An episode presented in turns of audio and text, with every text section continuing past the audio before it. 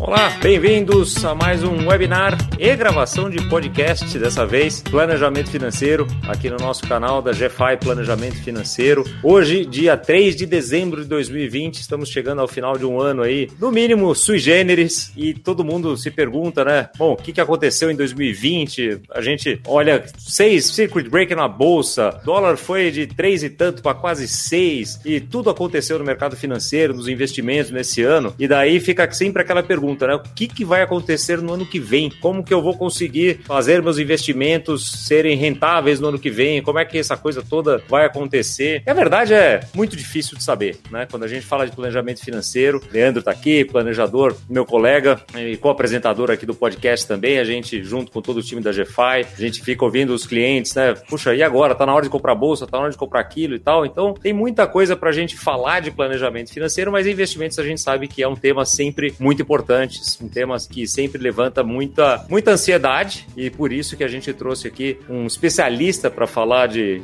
não só de investimentos e de finanças, mas para falar de liberdade, né? André Massaro é conhecido por falar que liberdade financeira é liberdade pessoal, que é uma frase que eu adoro. André Massaro, graduado em administração, pós-graduado em economia, autor de vários livros sobre finanças, investimentos, palestrante, professor, consultor, dá aulas, inclusive tem um curso aqui na Academia GFI sobre investimentos que vários clientes clientes nossos fazem e que usam para entender melhor, né, como que eu navego nesse, nesse mar aqui muitas vezes desconhecido para fazer com que os meus investimentos fiquem de acordo com o meu planejamento financeiro. E o André fala isso numa, de uma forma muito, muito bacana, muito tranquila, muito acessível para todos nós. Então, André, bem-vindo aqui ao nosso webinar e no nosso podcast Planejamento Financeiro mais uma vez. O André que fechou a primeira temporada do podcast em 2019, com várias previsões que a gente vai falar aqui a pouquinho. Para mim é, é, sempre um grande prazer estar com vocês, né? Quer dizer, vocês são amigos aí de longa data, né? Vocês, o, o pessoal da GFI todo. No ano passado também estávamos aqui. E assim, eu, eu não lembro o que, que a gente falou no ano passado, mas eu torço para que eu não tenha acertado nada. Porque se eu acertei alguma coisa, é capaz de me matarem quando eu sair na rua, né? Eu passo a correr risco de vida, né? Acho que ninguém imaginava que a gente ia ter um ano de 2020 tão esquisito, para dizer o mínimo, né? No mínimo esquisito. E para conduzir essa conversa aqui junto comigo, meu parceiraço aqui de podcast, Leandro. Bem-vindo, Leandro. Leandro Paiva.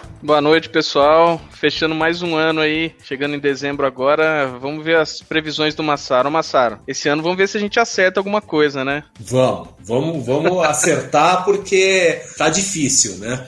O ano passado, coisa que a gente que a gente lembra que falou, por exemplo, falamos sobre questão de queda de taxa de juros, só que não sabíamos que ia tanto. E aí o que, que aconteceu? Por conta dessas coisas aí associadas à pandemia, a gente teve um corte muito intenso de taxa de juros, e isso é uma coisa assim que já vem me preocupando há muito tempo, porque virou uma espécie de receita de bolo dos governos, né? Então assim, cada vez que acontece alguma coisa, alguma crise, para não deixar a economia entrar em recessão, para não deixar a coisa cair, se vai lá e corta a taxa de juros. Então isso é o que se fez quando teve ali ao redor do ano 2001, é, né, que 2001 a gente teve dois grandes eventos muito impactantes, muito próximos, foi a, o estouro da bolha da Nasdaq e os atentados terroristas de Nova York. Aí vai lá o Banco Central americano, o Banco Central europeu em conjunto derrubam a taxa de juros. Aí vem a crise do subprime, vem e derruba a taxa de juros. Cada vez vai derrubando mais a taxa de juros, ao ponto que hoje em alguns países a gente tem a taxa de juro nominalmente negativa. Então, assim, em algum momento essa coisa vai parar de funcionar. Um, um dos erros de previsão que eu cometi este ano foi que quando veio a, a, coisa de baixar a taxa de juros, eu até comentava com vários colegas meus, assim, que também concordavam, tinha a mesma visão, falou: ah, dessa vez a receita não vai funcionar. E a gente errou, funcionou, pelo menos temporariamente. Porém, hoje existe uma visão aí de que a taxa de juros está artificialmente baixa e que talvez o caminho de menor resistência para ela seria de alta, mas assim, eu não enxergo espaço para alta acentuada, não. O pessoal que está achando que vai voltar aquela renda fixa de, de antigamente, eu vou ficar muito surpreso se a gente voltar alguma coisa perto disso. Ficou, ficou no passado, né? Eu, é, eu, tava... eu acho que foi para sempre isso aí, né? Tomara, tomara. É. Que, que, nunca mais voltemos aos, aos, aos dois dígitos, né? Uhum. É, eu estava ouvindo aqui na último episódio do podcast do ano passado e a gente tinha acabado de, re, de aprovar a reforma da Previdência, então isso fazia com que a gente tivesse um horizonte fiscal, olhando assim para, puxa, temos um horizonte fiscal aqui super interessante, a gente tinha acabado de chegar no mínimo da Selic lá, 5%, você falava, caramba, essa aqui eu acertei, né? Foi muito legal e a taxa de juros realmente está baixa, etc. E a taxa de juros está baixa no mundo inteiro e todo mundo colocando liquidez, porque a pandemia trouxe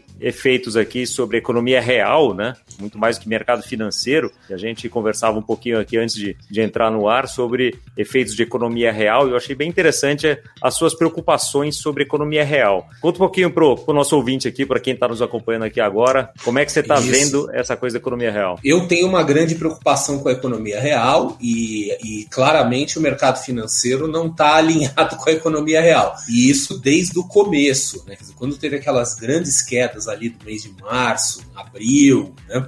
tinha aquela dúvida toda assim, será que nós vamos ter uma recuperação em V, recuperação em não sei o quê? E quanto ao mercado financeiro, não há o que discutir. A gente teve, de fato, uma recuperação em V, inicialmente nos Estados Unidos, agora no Brasil. Quer dizer, tudo que caiu subiu de novo. Só que na economia real que a gente está vendo coisas aí preocupantes, e inclusive com, com essa coisa de usar letras, né, para tentar representar graficamente assim a, a, a recuperação econômica, o que se fala agora é da tal da recuperação em K, né? Que você tem as duas perninhas do K, uma para cima, uma para baixo, quer dizer, indicando que alguns setores, algumas pessoas prosperaram loucamente, quer dizer, os, os grandes bilionários do mundo aí estão mais bilionários do que nunca, quer dizer, alguns segmentos estão crescendo loucamente e outros segmentos e indivíduos, quer dizer, estão indo para baixo, alguns simplesmente deixando de existir. Isso do ponto de vista econômico é, é preocupante, naturalmente, né, porque gera, acentua aí um problema de, de desigualdade, de distanciamento social e gera uma certa tensão, né, porque tem, é, é, eu imagino que é uma pessoa muito complicada, é a situação complicada quando você está na perna descendente do K e vendo seu vizinho na perna ascendente, né? Então isso ficou uma situação um pouco estranha e é talvez parte de um processo maior estrutural de reorganização da economia, em que segmentos morrem e novos segmentos vão nascer. Que tudo vai acabar bem do ponto de vista econômico, eu não tenho a menor dúvida, porque desde que o mundo é mundo, a economia vem se, se demonstrando muito resiliente, tá? Quer dizer, o simples fato da gente estar aqui vivo e respirando já é um sinal disso, senão a gente já teria se distinto em algum momento. Então, assim, eu estou bastante confiante numa recuperação da economia. O que me preocupa um pouco é esse processo de recuperação, quer dizer, se ele não vai ser excessivamente dolorido, principalmente para o pessoal da economia real, né, para os pequenos empresários, para essa turma toda aí. É porque a gente, a gente olhando a bolsa, né, pegando a bolsa como um parâmetro, né, que praticamente hoje, né, tá batendo, bateu 113 mil aqui, 113 mil pontos, que é praticamente o que estava antes da pandemia, que estava em 119 mil. É, mas na prática, o que você falou, a gente não vê é, o dia a dia estando igual janeiro ou fevereiro, né? Mas a bolsa normalmente ela vê uma tendência, pelo menos uma, uma coisa boa a gente pode tirar da bolsa tá nesse valor, né? É, os, os agentes econômicos que colocaram a bolsa nesse patamar, né, que recolocaram a bolsa nesse patamar, eles certamente não estão olhando para o curto prazo. Eles estão com uma visão mais de longo prazo. Tudo bem, tem a turma de curto prazo, os traders, né, o pessoal de linha mais especulativa, mas aquele pessoal que realmente dá volume para a bolsa, né, quer dizer, os investidores gestores institucionais, essa turma toda aí, eles claramente estão se posicionando, eles estão contando com isso, com a resiliência da economia e que pandemia, etc., pode durar um pouco mais, um pouco menos, mas em algum momento isso sobe. Né? É, eu tinha ouvido falar também da, da recuperação em raiz quadrada, que cai, volta e daí fica mais ou menos estável. Então, é. em K, em K é, é uma outra definição aqui. Acho que tem uma dessas coisas também que o pessoal fala de bolsa, a gente tá falando de bolsa aqui, como é que tá qual é a sua visão, inclusive, até para a gente passar só de 2021, porque muita gente tentou ganhar dinheiro na bolsa fazendo day trade esse ano, né? Sim. E tem todos aqueles memes e tudo aquilo que, né, de todo mundo falando que é, que é fácil fazer day trade e ganhando muito dinheiro vendendo curso, talvez, de day trade, né? Como é que é a é. sua visão aí? Você que é professor disso, qual é a sua Não, visão? Eu, eu, já, eu já fui day trader, eu tenho bastante experiência nesse assunto. O que eu costumo dizer é que, assim, não é impossível viver de day trade. Não é fácil é extremamente difícil. Mas as pessoas costumam fazer aquela, aquela confusão entre o possível e o provável. Então, assim, é possível você viver de day trade? É possível. Assim como é possível você sair na rua e cair um meteoro na tua cabeça. Assim como é possível você ganhar na loteria. Todo dia, em algum lugar do mundo, alguém está ganhando um prêmio de loteria. A gente não pode dizer que é impossível. Mas é provável que você vá conseguir? Não, é extremamente improvável. Então, assim, eu tenho mais de 25 anos de experiência em profissional em finanças. Eu conheço alguns caras, co colegas que vivem de day trade e eu digo assim que eu consigo contar esses caras nos dedos de uma única mão. E eu conheço muita gente. Tenho para mim a percepção de que é uma coisa para pouca gente. E obviamente assim está se vendendo isso como uma como uma saída rápida ou como uma, ou como uma opção de renda. E o mais interessante disso é o seguinte: isso está sendo um fenômeno mundial. Quer dizer, está acontecendo nos Estados Unidos, né? Quer dizer, nos Estados Unidos tem a, a turma que eles falam, né? Que é o, a, as crias do Robin Hood, né? Aquela corretora que gamificou o trading, né? Até porque nos Estados Unidos eles tiveram um auxílio emergencial muito mais generoso e sem restrições do que o brasileiro. Então, um monte de gente pegou dinheiro do governo para ficar brincando de cassino na bolsa, né? E no mundo todo, a gente recebe, por exemplo, às vezes relatos, né, de alunos, de colegas nossos que estão na Europa. A, a, a Europa, os países europeus, assim, eles não, eles não têm uma grande tradição de trading, dessas coisas todas, assim. E lá também virou moda. Eles falam assim, olha, eu entro no Instagram, nas redes sociais, me aparece um cara aqui andando de Ferrari, dizendo: Olha, eu aqui tô ganhando dinheiro, né? Então isso ficou uma situação um pouco estranha e que,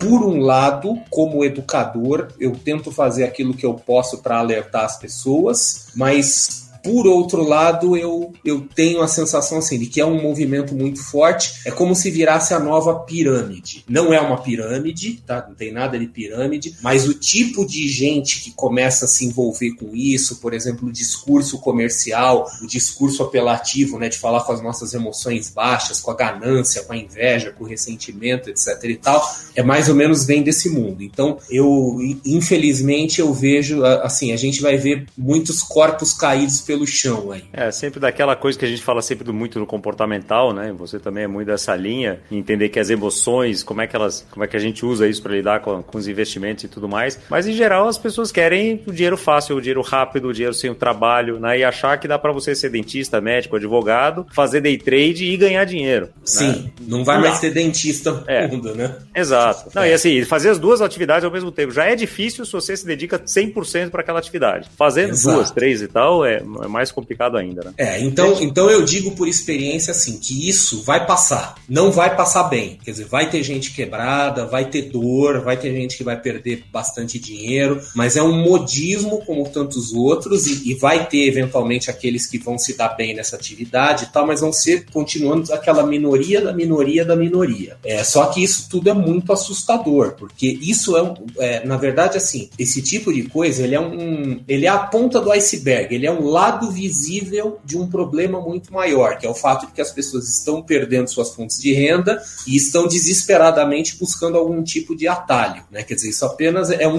O, isso não é uma, o, o, o problema, isso é um sintoma. Isso tem a ver também com a queda de juros, que a gente falava agora há pouco também, né? Que quem estava acostumado a ganhar 1% ao mês, etc., que acabou, e que não dá para pensar mais em renda fixa pura para ganhar dinheiro no longo prazo, principalmente investimentos mais longo prazo. E daí vem aquela aquela coisa também, bom, então tem que ir para o risco. Sim. E daí é que eu costumo falar, né? A pessoa que nunca deu uma corridinha na vida quer sair para correr uma maratona. Exato. Vai se quebrar, vai se quebrar, né? É. Como é que você e, vê isso dessa risco coisa de... é uma coisa vaga, né? Porque quando Sim. fala correr para o risco, o risco é um espectro. Nós temos um espectro que vai do baixo risco para o alto risco, né? Então, qualquer coisa que não seja risco zero, vamos dizer assim, o lado, a extremidade esquerda do espectro, assim, é risco. Pouco risco ou muito risco. Então, quando a pessoa fala eu vou para o risco, muitas vezes ela não sabe exatamente do que, que ela está falando. Porque mesmo no mundo da renda variável, é, aqui no Brasil, por conta do, dos juros altos, a gente acabou desenvolvendo uma visão simplista de risco, né? De, principalmente de perfil de investidor. Então, aquela coisa assim, ó, renda fixa é conservador, renda variável é agressiva.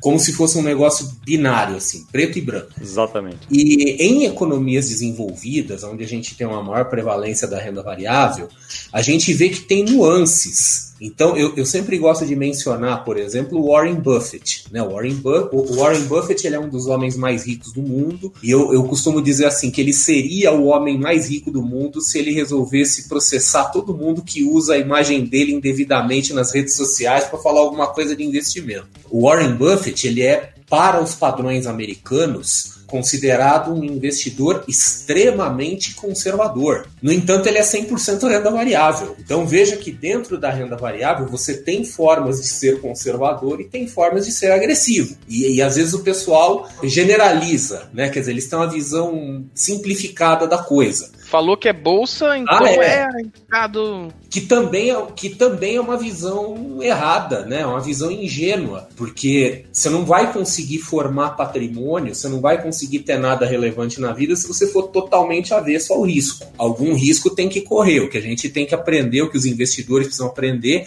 é a gerenciar o próprio risco. Mas hoje, por exemplo, na bolsa, nós temos inúmeras possibilidades, na renda variável como um todo, de investir com baixo risco. E óbvio que não é um baixo risco absoluto, tá? Não dá para comparar a bolsa com um CDB de liquidez diária. Eu até, eu até ia falar Tesouro Selic, mas 2020 foi um ano tão louco que até o Tesouro Selic está dando negativo. Então é melhor a gente fazer de conta que ele não existe. Mas, é. mas isso é bom, André, porque é, é, é para mostrar que não existe investimento sem risco. Né? Porque eu tô cansado de ouvir assim, gerente de banco, agente autor, mesmo consultor fala assim: não, não, isso aqui pode não tem risco. Não existe isso. De investimento uhum. sem risco. Você tem que conhecer os riscos de, de cada um, né? Exatamente. E, e assim, riscos se apresentam em situações extremas. E nós estamos numa situação extrema, né? Quem diria que aconteceu o que aconteceu nesse ano? Esse é o momento que a gente vê, por exemplo, a importância de um monte de coisas, como, por exemplo, ter uma reserva de emergência, né? Às vezes eu vejo o pessoal falando assim: ah, mas a reserva de emergência eu não sei onde investir porque não dá nada. Dá vontade de dar uns tapas no cara. Quer dizer, você sobreviveu a 2020, você ainda não entendeu para que serve reserva de emergência, você tem algum problema cognitivo, por acaso? Você, você já conversou aí com algum médico aí para ver se não tá faltando dois ou três parafusos na sua cabeça? A gente teve o Biden ganhando lá nos Estados Unidos agora, né? A bolsa aqui para os americanos, né, ou para quem tá investindo em dólar, ela tá muito barata, tanto que esse mês a gente teve uma injeção muito grande de dinheiro na bolsa. Isso tem a ver com, com a vitória do Biden lá? O que, que isso vai influenciar para o ano que vem aqui é, a bolsa nossa? Eu, eu vejo, eu só quero só. A gente está vendo aqui um comentário em tempo real aqui de alguém falando do Buffett, né? é, que o Buffett também mantém muito saldo em caixa, mas eu quero lembrar o seguinte: tem um, tem um lado pouco comentado do Warren Buffett, que ele é um dos maiores vendedores de opção que tem, né? Então ele trabalha alavancado, tá? Então, sob certos aspectos, em algumas circunstâncias, a gente pode até dizer que ele vai mais de 100%, né? Por conta do efeito da alavancagem. Mas é, que o dinheiro aqui... que ele, é que o dinheiro que ele tem em caixa é sempre para aproveitar as oportunidades quando o mercado Exato. cai. Fora, fora o efeito de alavancagem, né? Ele é um notório vendedor de puts, né? As, as uhum. opções de venda. Mas o, a, a, questão do Biden, né, é aquela coisa assim. Então se teve muito terrorismo, né, aquela coisa assim, ah, porque o Biden vai ser eleito, vai cair tudo, porque ele tem uma orientação liberal, né, aquele liberal entre aspas, né, que é o liberal americano acadêmico, que é tem uma, uma visão anti, anti-mercado, né. É, mas eu não, assim, eu, eu não me assustei em momento algum, porque por outro lado o outro presidente estava implodindo ali uma série de alianças, uma série de coisas que eram importantes para a economia economia. Então, assim, eu, eu não vejo é, impacto direto disso aqui no Brasil, né? Quer dizer, eu não vejo como seria diferente se fosse o outro cara que ganhasse de novo. E eu vejo essa entrada do investidor estrangeiro nesse momento muito mais pelo efeito do dólar do que propriamente por uma fuga. Vamos dizer assim, que o sujeito está querendo fugir dos Estados Unidos e ir para algum lugar.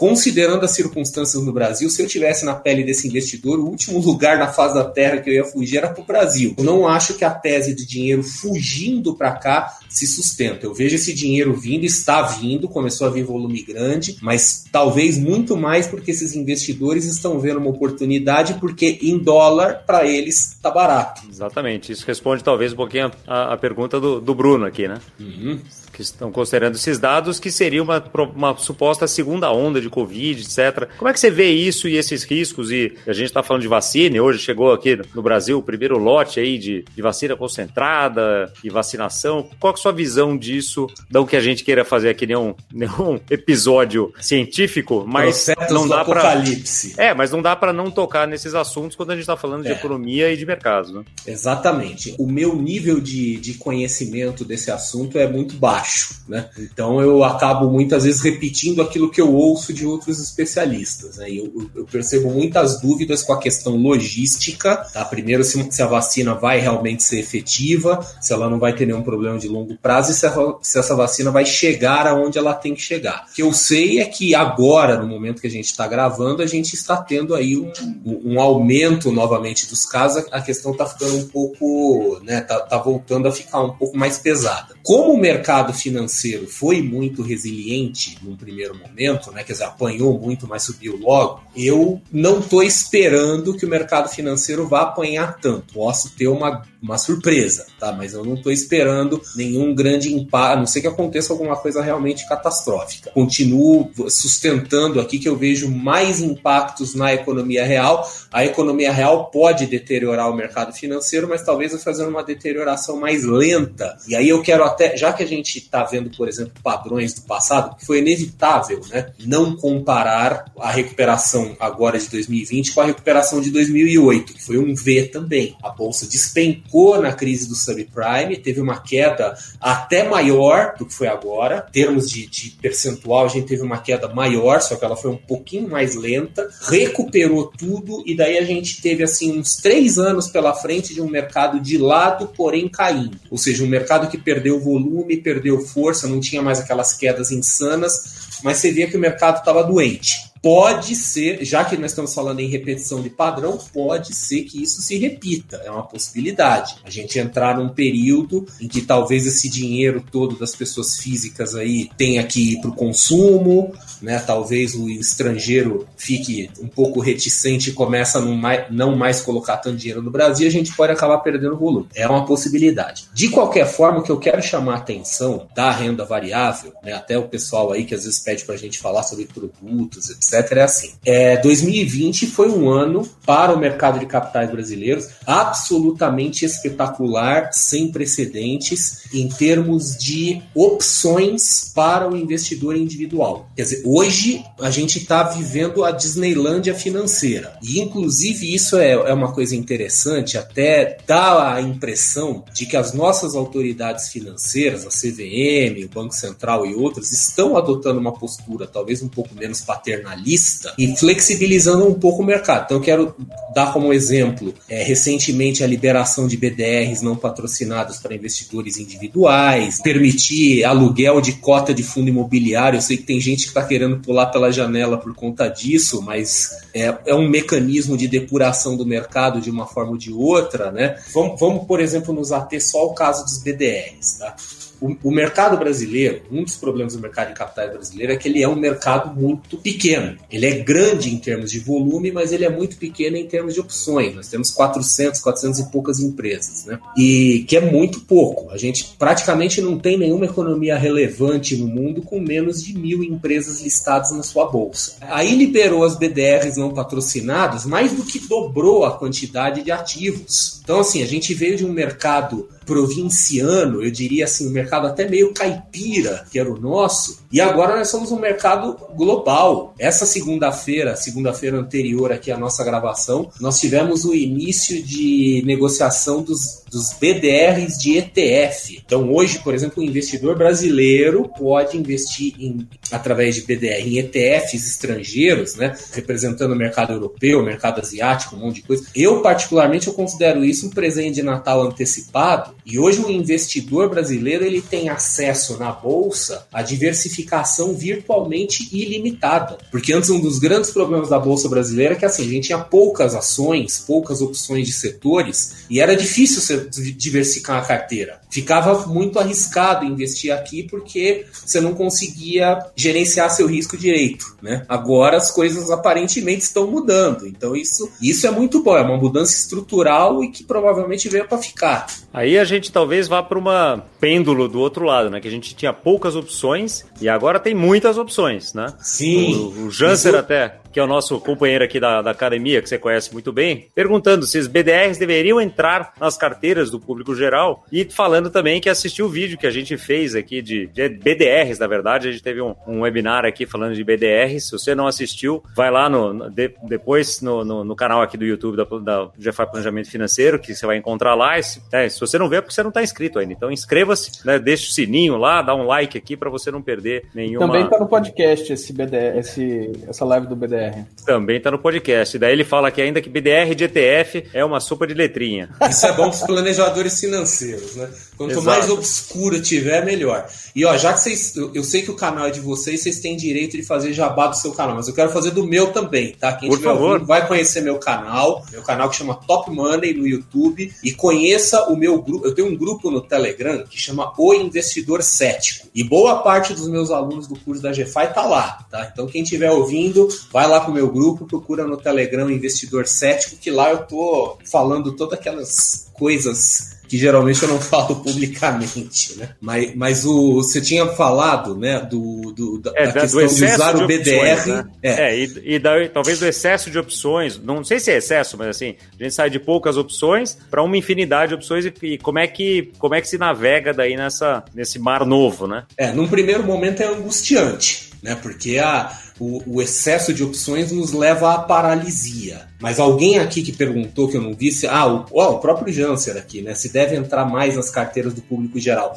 Deve, deve. Aliás, assim, eu, eu vejo um momento, eu imagino um momento de mais amadurecimento do mercado, em que o investidor simplesmente não vai fazer distinção entre um BDR e uma ação brasileira. Esse seria o cenário ideal até para o bem do próprio mercado. Quer dizer, imagina as empresas brasileiras têm problemas né? Quer dizer, empresas brasileiras é, às vezes dão umas pisadas na bola feia, assim, em termos de governança, em termos de algumas coisas. Imagina quando as empresas brasileiras começam a competir pelo mesmo dinheiro dos investidores com um montão de BDR. Então, eu, é, eu, eu tenho para mim, assim, que esses, esses ativos vindo para o mercado, eu acho que uma pessoa, assim, ela tem que ser muito, muito amarga para não achar que isso é uma coisa boa. Eu, eu procuro, eu falo assim, não, mas o que, que, que pode ter de ruim ruim aqui. Eu tenho dificuldade de encontrar alguma coisa ruim. Olha que eu sou bom de procurar pelo em ovo, né? Você estava falando de, dessa questão dos investimentos e, e, e, diversificar em BDR e tudo mais. Saiu uma reportagem na, na Exame, se não me engano, ontem ou anteontem, falando que a gente ainda tem mais de 300 mil investidores que investem em fundos com uma ação só. E, que e pagando até paga... 3% de taxa, né? Exatamente. Então, assim, é, se por um lado a gente está falando de tanta possibilidade, mas a gente vê um volume tão alto de investidor fazendo algo tão sem sentido como isso.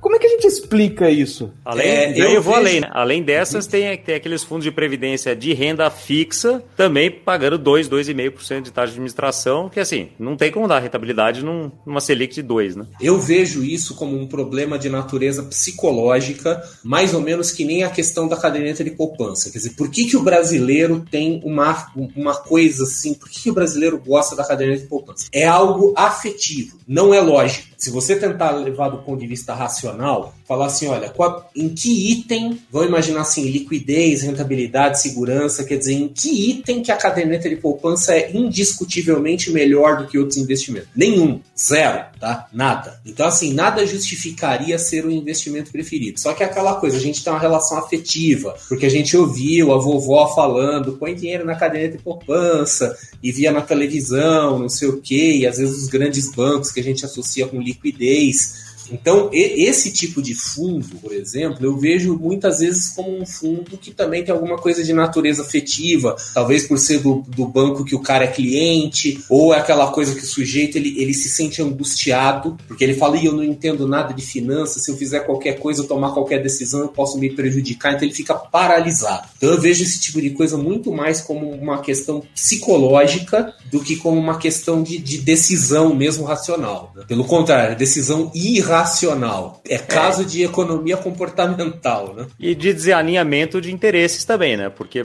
para quem está do outro lado, não tem nenhum incentivo de bater na porta dele e falar: oh, escuta, você não quer vender esse fundo e comprar ação? Porque você está é. me pagando dinheiro aqui que eu não estou fazendo nada? Obviamente isso não vai acontecer. aliás, tá essa, falando... aliás essa, esse comentário, isso que eu falei que você complementou, eu acho que responde aqui uma pergunta que veio, né? Que qual, como que um planejador financeiro pode agregar ao investidor comum? Se, o, se um planejador financeiro conseguir abrir os olhos do investidor e tirar ele da loucura, quer dizer, tirar ele da afetividade, da irracionalidade, você já tem um ganho, um salto quântico. Não tem nem o que dizer. Simplesmente de alguém, uma pessoa de confiança chegar para ele e falar assim: olha, tira aquele aquele funil, assim, aquele negócio que está tampando a visão dele, né? E olha o mundo à sua volta. E dali para frente muda tudo. Eu abri uma, uma caixinha de, de perguntas no Instagram e, e isso para a live de hoje. E é engraçado que teve uma pessoa que falou: eu perguntei o que, vocês querem saber, o que, vocês vão fazer em 2021. Teve uma pessoa que falou: eu vou deixar tudo na poupança.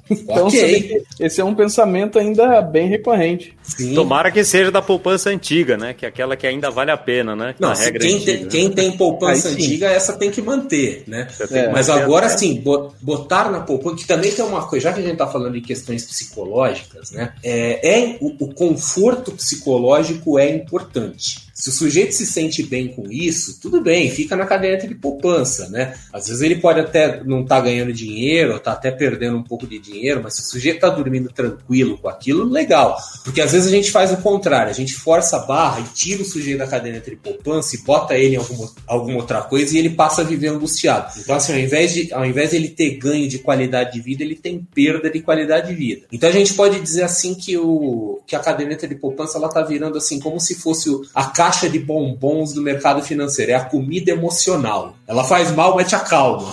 Boa.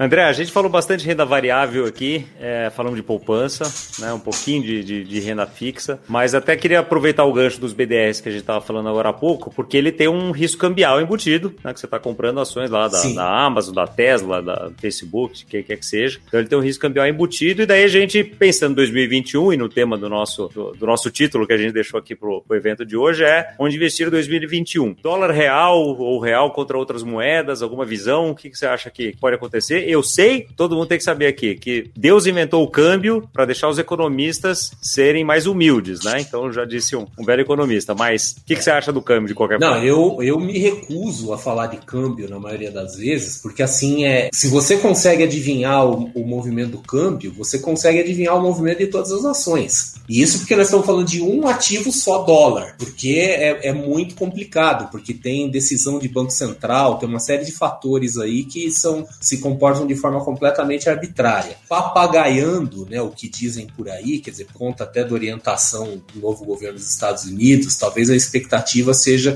de uma queda, né, o que seria ruim para quem está investido em, em, dólar, né, mas eu não aposto nisso, tá? Eu não apostaria nisso e eu tomaria cuidado com, com qualquer tentativa de, de fazer especulação cambial. Quer dizer, eu se estivesse com os, os BDRs aí, eu ficaria quietinho, segura firme, do jeito que a gente segurou firme quando foi de 3 para 5. Faz parte, a vida é assim. Quem tiver caixa sobrando, aproveita para comprar mais. E, inclusive, né, no, no caso específico dos BDRs de ETFs, vocês sabem que no, no mundo da, da bolsa, né, existe assim uma corrente de pensamento meio dogmática do, do buy and hold, que eles gostam de dizer assim que preço não importa. Isso gera discussões acaloradas, né? A, a visão do preço não importa, ela, ela tem um lado correto, só que ela, ela descarta um outro lado que é o seguinte, é o, a, é o viés do sobrevivente. Então, assim, uma empresa, ela tem a tendência de se valorizar no longo prazo. Todas têm. Só que, por outro lado, grande parte das empresas não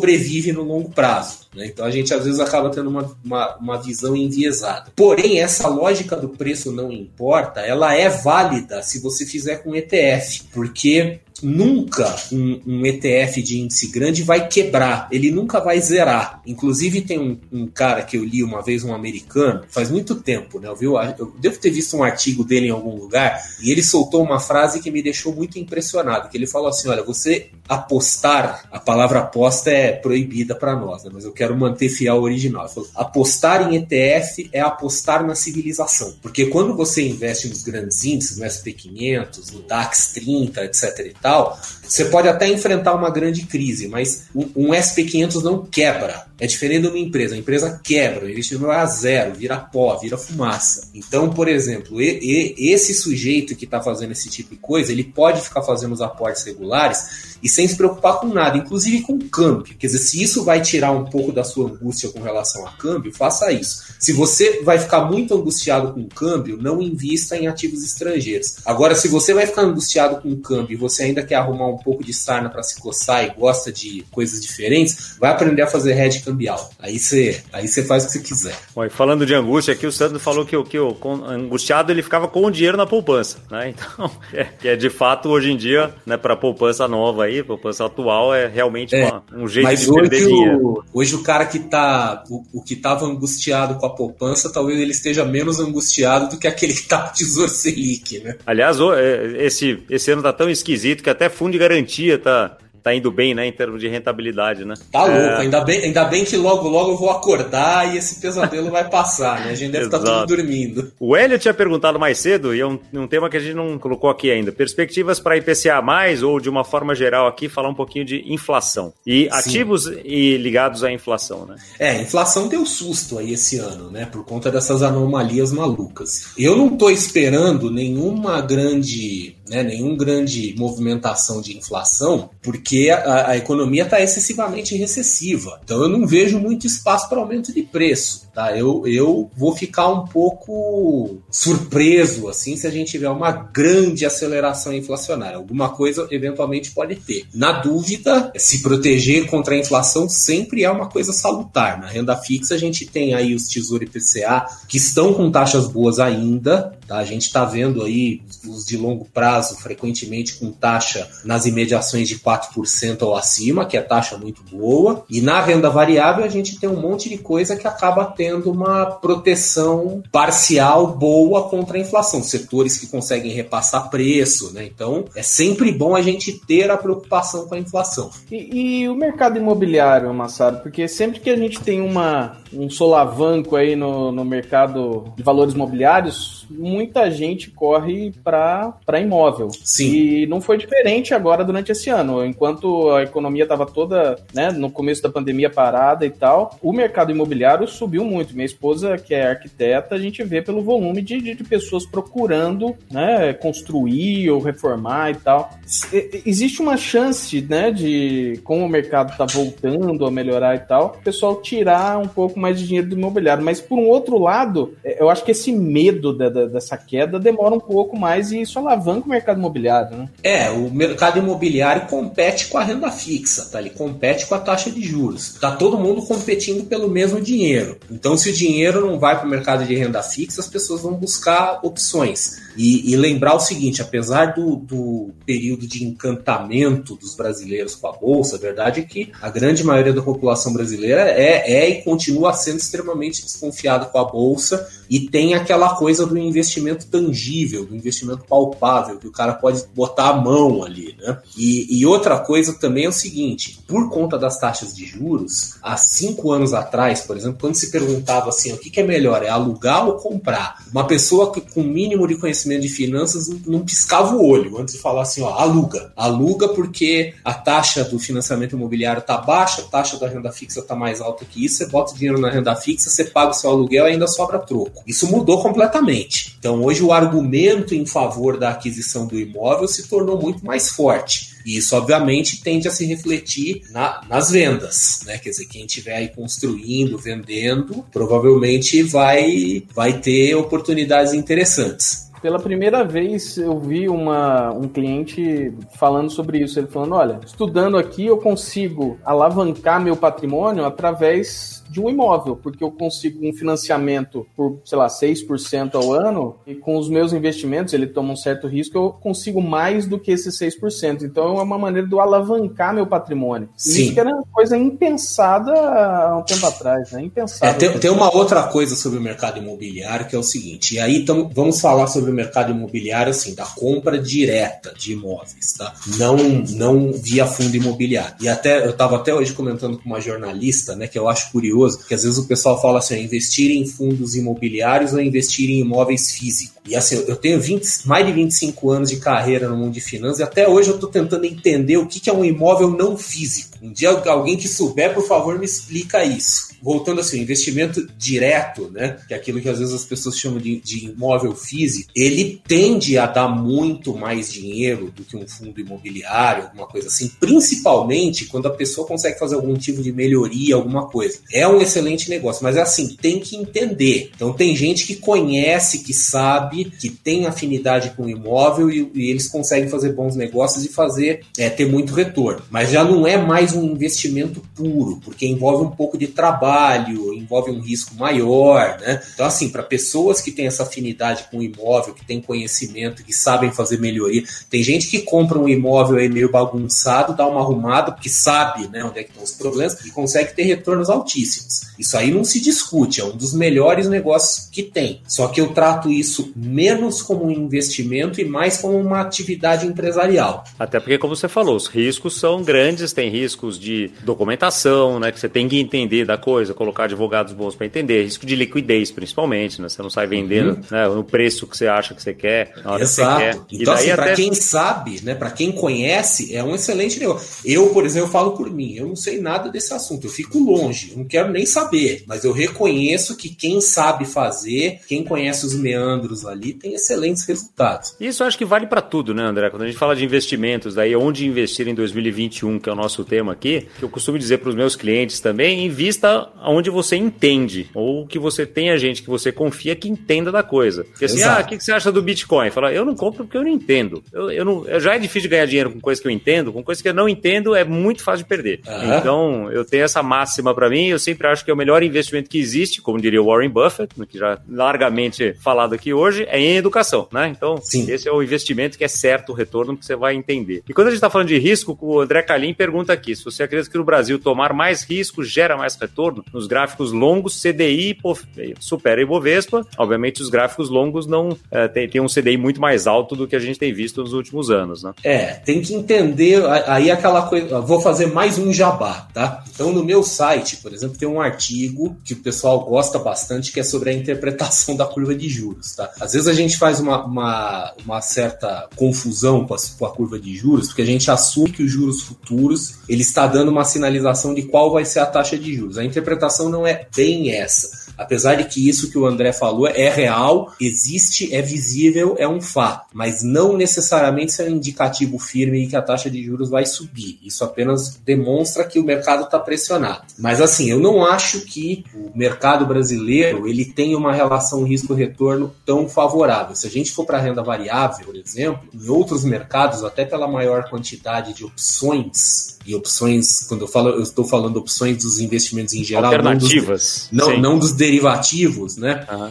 Você tem muita coisa com volatilidade muito grande, mais do que aqui. Então, às vezes, você consegue é, relação risco-retorno. Eu, eu tô vendo assim que, como o mercado brasileiro ele está ganhando uma predominância de renda variável, eu acho que a gente está começando a convergir para os níveis de risco-retorno típicos que a gente tem, talvez, em outros mercados emergentes. Quer dizer, eu não acho que a gente é tão diferente assim. Muito bom. Bom, já que estamos no momento de jabá e indo para os nossos últimos 10 minutos aqui, fazer um pequeno jabazinho aqui do planejamento financeiro da GFI. Todo mundo deveria ter um planejamento financeiro. Se for da GFI, obviamente ficaremos muito felizes, porque a gente gosta muito de fazer isso e, modéstia à parte, faz isso muito bem. Se você não conhece ainda, entra lá em gfi.com.br PF e você vai conseguir saber tudo sobre o planejamento financeiro da GFI, inclusive daí como fazer bem uh, estruturada as suas caixinhas todas, como você faz para deixar seus investimentos uh, bem estruturadinhos aí em cada uma dessas caixinhas. Tem lá a, a forma como, como a gente pensa sobre todas essas coisas aqui. Se você tiver alguma dúvida, pode mandar e-mail aí por Leandro também, leandro.paiva.gfai.com.br ou para mim, caco.santos. Se você quiser algum outro tema que a gente traga em webinar, webinars ou mesmo para o podcast também, fica à vontade para entrar em contato com a gente, seja pelo, pelo nosso site, pelos nossos Instagrams que estão que aqui aparecendo uh, debaixo dos, dos nossos nomes, que a gente vai ficar muito feliz em interagir com vocês aí, porque planejamento financeiro de uma forma geral é um tema que a gente ama e investimentos é um tema fantástico aqui, mas que daí a gente precisa de especialistas, né? E para quem não está vendo aqui, você está ouvindo no podcast, o site de, do André é André Massaro, com dois S.com.br. E daí você tem lá todas as outras informações dele, do blog, dos cursos, das palestras, Isso. das consultorias e tudo que o André faz aí, que sempre é uma coisa de, de, muita, de muita qualidade. Muito bom, André. Estamos chegando ó, no finalzinho Participem do meu aqui. grupo, ó, o Hélio, que já está dizendo aqui que quer fazer o curso, vai lá para o meu grupo no Telegram, o Investidor Cético, se já não tiver lá, né? Também o canal no YouTube. É isso aí, jabá completo, pessoal. Jabá completo e a gente gosta de fazer jabá de gente que a gente confia aqui, que é bacana. Né? Top Money no YouTube, então é, é bacana. André, palavras finais aí pra gente ir. Não, eu, eu pro, quero. Pro eu, eu, quero que todo mundo fique bem, né? Não vai acontecer um do 13, vamos rezar para isso não acontecer nunca. É, pessoal, eu, eu, sei que o público majoritário aqui é um público de investidores, tá? São pessoas que, que têm recursos para investir. Então, assim, mais do que nunca, tá? Tomem boas decisões, aprendam, estudem. Se precisar, usem a orientação dos seus planejadores, não entrem nas loucuras aí Lembrem que grande parte desses caras que estão fazendo loucura não vão existir mais nos próximos anos, tá? Nós infelizmente, tá? Infelizmente vai ter bastante gente aí que vai, vai quebrar a cara. Então, mantenham a serenidade, tomem boas decisões, aproveitem as oportunidades. E eu quero aproveitar para agradecer vocês de novo aí pelo convite, pela, pela confiança, mais uma vez, né, de estar aqui com vocês no, no final de, do ano aqui na reta final. E vamos que vamos, né? Vamos, vamos ver o que, que vem aí em 2021. É, pessoal, eu, eu termino dizendo assim, que no mercado financeiro, uma, eu dos meus 23 anos também no mercado financeiro, antes de me tornar planejador, é uma coisa, uma máxima que eu aprendi, que é que não existe almoço grátis. Então, assim, se parece bom demais para ser verdade, provavelmente é. Então, nada substitui o seu estudo, nada substitui o seu conforto, entender aonde você está pisando, essa coisa de, né, que, eu, que eu brinco, né, de se você viveu a vida inteira sentado no sofá, comendo batatinha e quer correr uma maratona, calma, faz o treinamento, vai entender primeiro, começa andando, dá um trotezinho, até você poder sair correndo, não vai pegar todo o seu dinheiro e colocar tudo na bolsa numa ação só, de um jeito só. Considere assim, bolsa, ir via fundos de, de ações, né, daí escolher bons gestores, né? Então, tem muita coisa para você conseguir fazer seus investimentos de uma forma responsável, mas ainda assim lucrativa e que tenha que esteja de acordo com o seu perfil de investimento. Então, apoie-se em bons profissionais, planejadores financeiros, consultores de investimento, agentes autônomos, gerentes de banco. Se você não sabe a diferença deles todos, vai lá no nosso podcast que tem um episódio para cada um deles, inclusive depois um com a CVM falando tudo isso que aconteceu. Se você quiser ouvir o André Massaro no episódio 35, o que, que ele falou no ano passado, para saber daí. Para depois é... me cobrar. Para depois a gente me cobrar. Aconteceu. Exatamente, porque ano que vem a gente vai fazer isso de novo. André já está convidado Vamos aqui para dezembro de 2021, tá? Vamos. Já fica feito o convite. Muito bom, pessoal. Obrigado por todas as perguntas, obrigado por todos os comentários aqui, por toda a interação. É isso que faz o evento ser bacana, é isso que faz a gente uh, gostar tanto de estar tá aqui com vocês. Obrigado, fica com a gente. Valeu, gente. Boa noite. Então, de novo, quero agradecer o convite, agradecer todo mundo que participou, que interagiu. E é isso aí, pessoal. Tenham um excelente final de ano, excelente começo de ano e vamos, vamos em frente aí que essa zoeira toda vai passar mais cedo ou mais tarde.